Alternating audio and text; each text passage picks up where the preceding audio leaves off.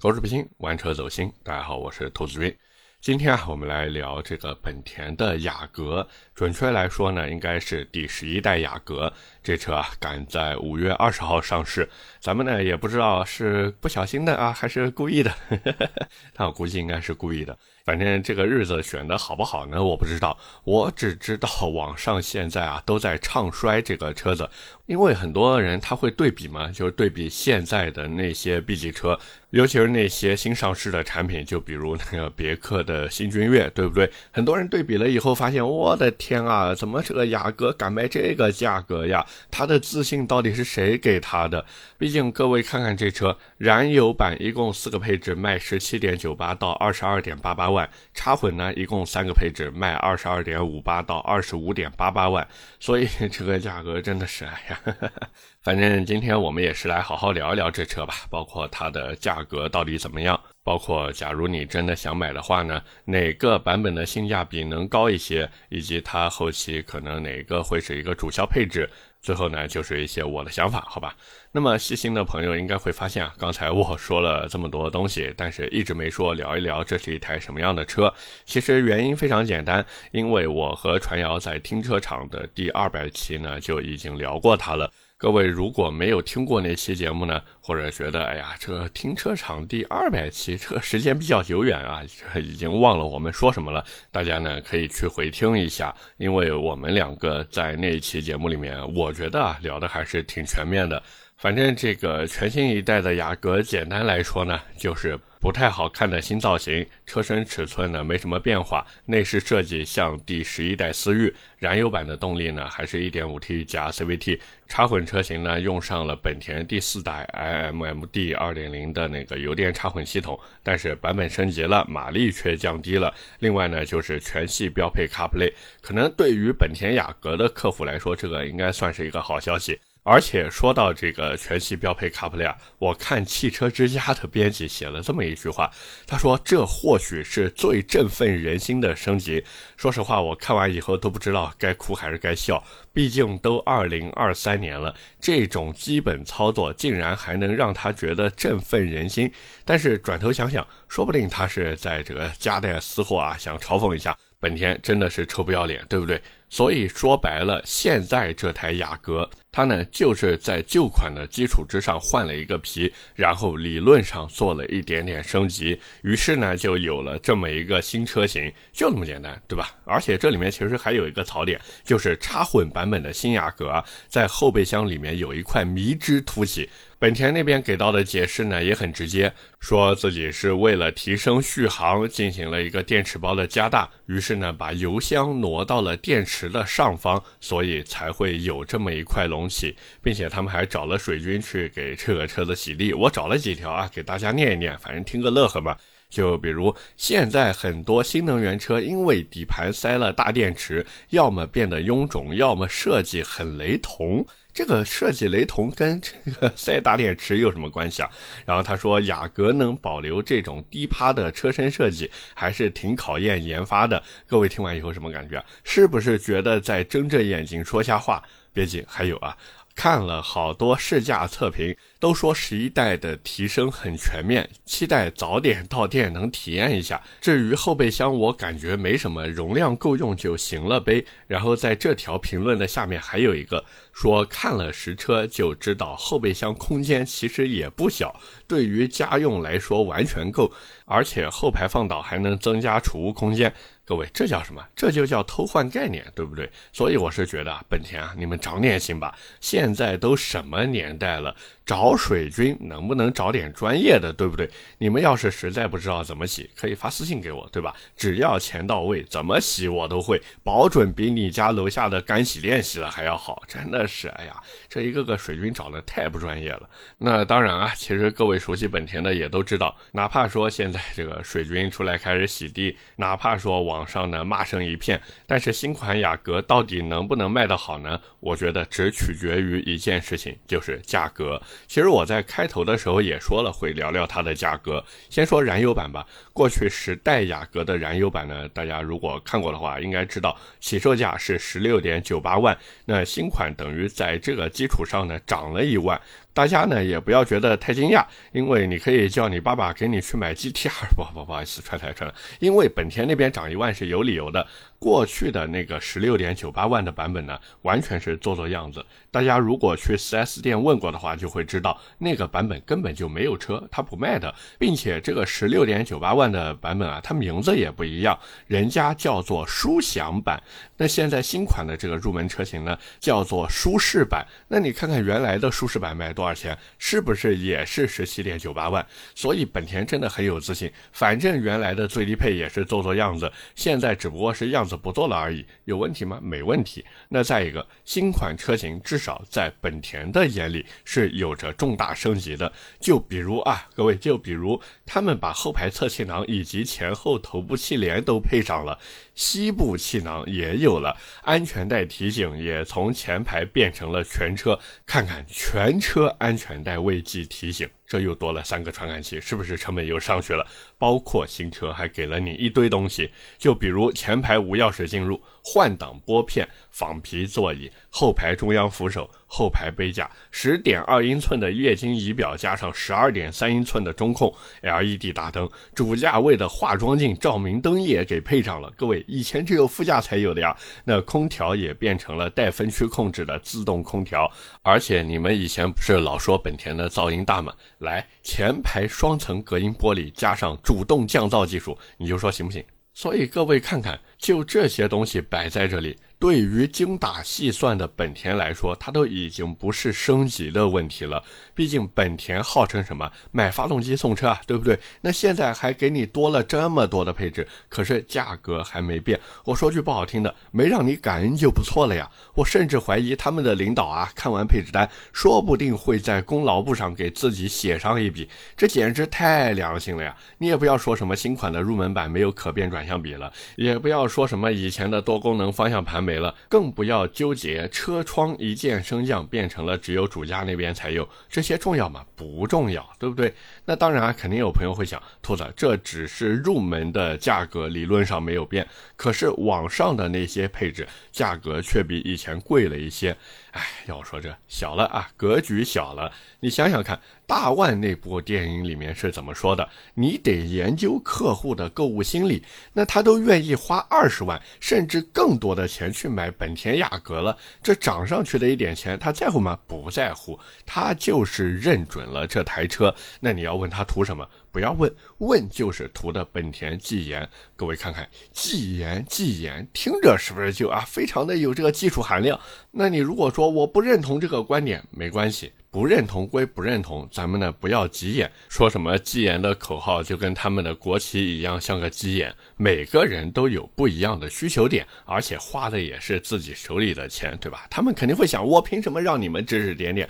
但是转头看看插混版本，各位呢应该也会发现，除了准入门槛稍微高了一些，其他车型的价格呢基本没怎么变，甚至顶配还比原来便宜了一千。说明什么？说明这个车子的后备箱空间还是。值点钱的，不然为什么顶配要降一千呢？还不是为了买下你车内那么一小块后备箱空间嘛？说不定本田那边都觉得自己这个顶配啊是在亏钱，因为电池比原来大了，这部分费用可没算你的呀。以至于我都会怀疑本田到时候会不会直接补不卖这个顶配的插混车型，除非你强烈要求想要订购，否则啊，他们直接就在给销售培训的时候呢，让他们明确低配不卖，顶配不做，你就让客户买。中配去吧。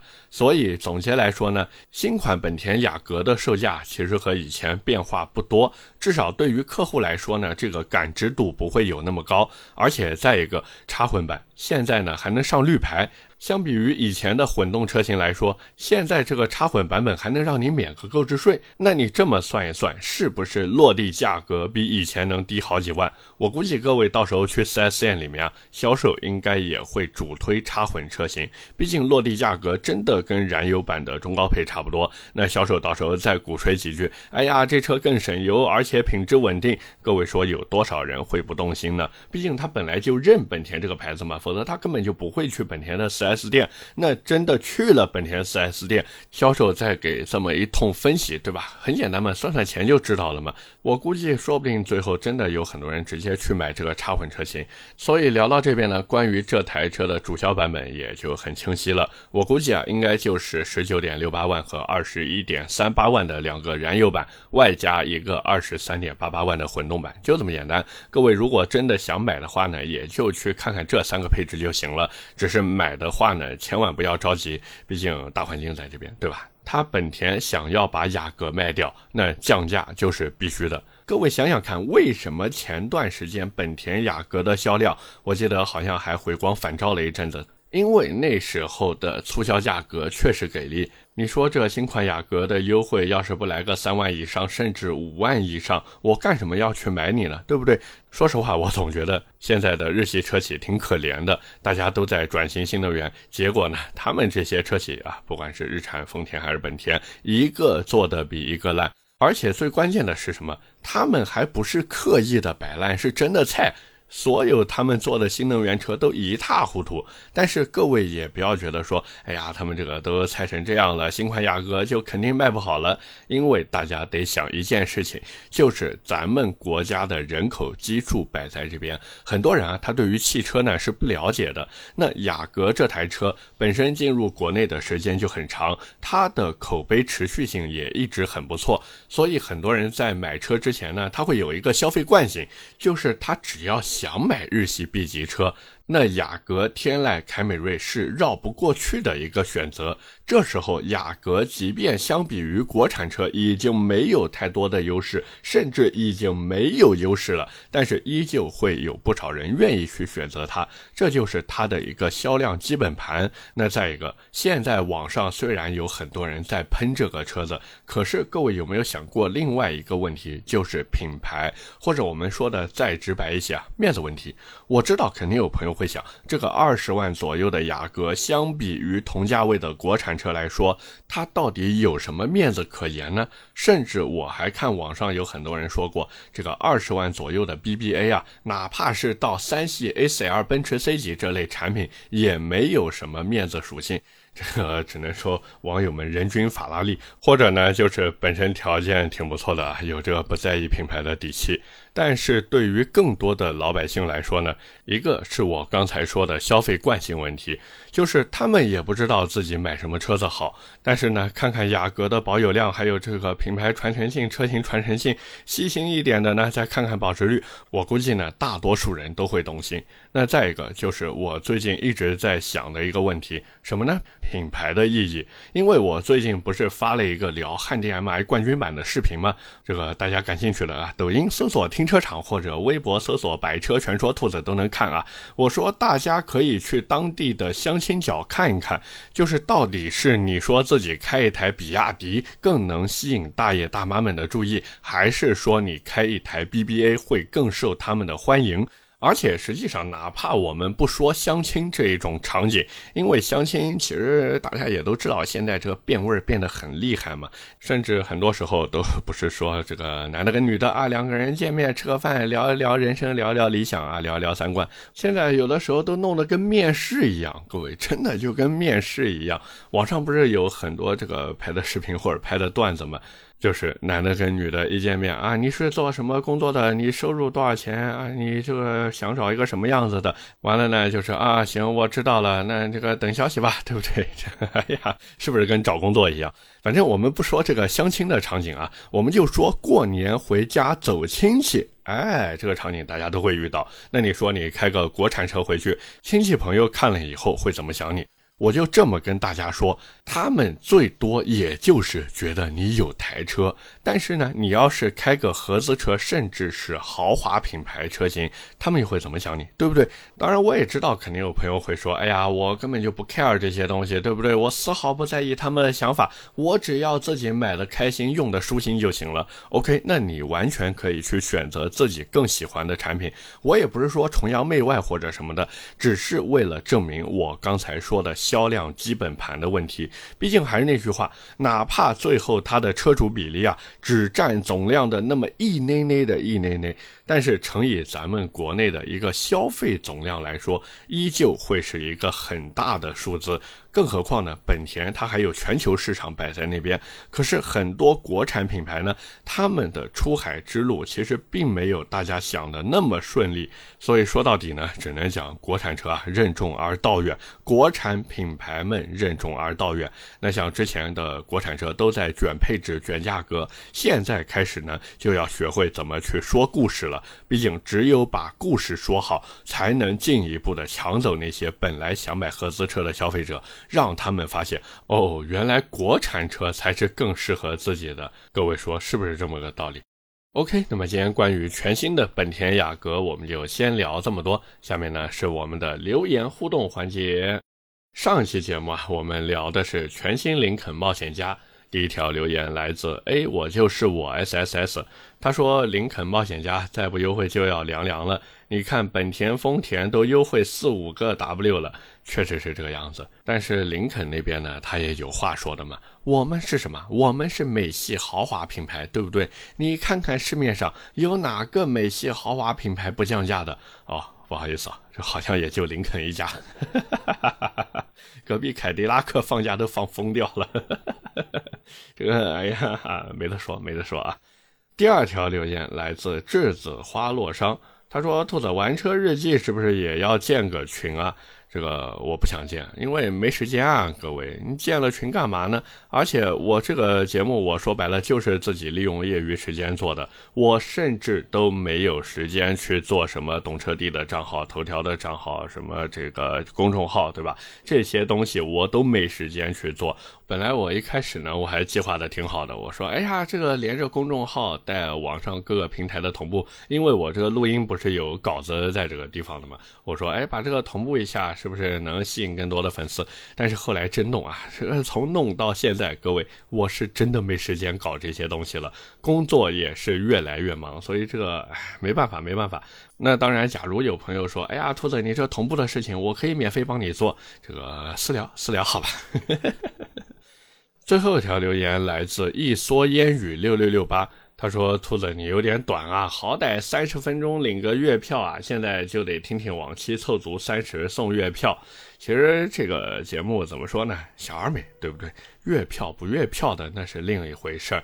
而且我感觉我做节目，包括我做内容，有点像什么呢？有点像尼克杨打篮球啊，就是一套动作做完以后，我就把球扔了，也不管进不进。我呢，就是把我自己想表达的观点和想法给说出来了，我就搞定了。”所以这个现在各位看还能有个十几二十分钟的时间，说不定以后这个，呵 呵哎呀，你们不要骂我呀，就是说不定以后我这个就变成这个每天五分钟的那种了呵呵，好像也不是不行啊。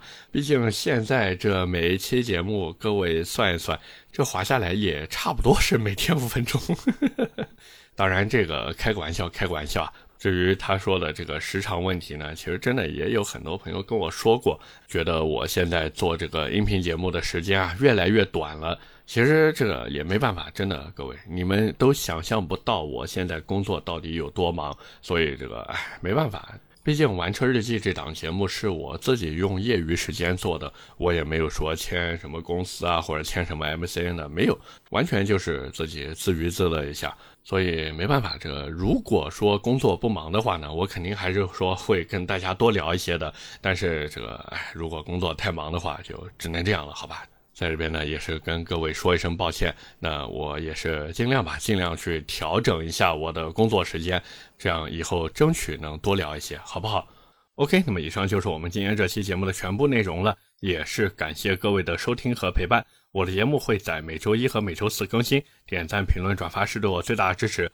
当然，各位也不要忘记投一投月票，同时呢，也可以关注一下我的个人微博“百车全说兔子”。那假如你有什么想听的车或者想聊的话题呢，也欢迎在节目下方评论区留言。我们下期节目接着聊，拜了个拜。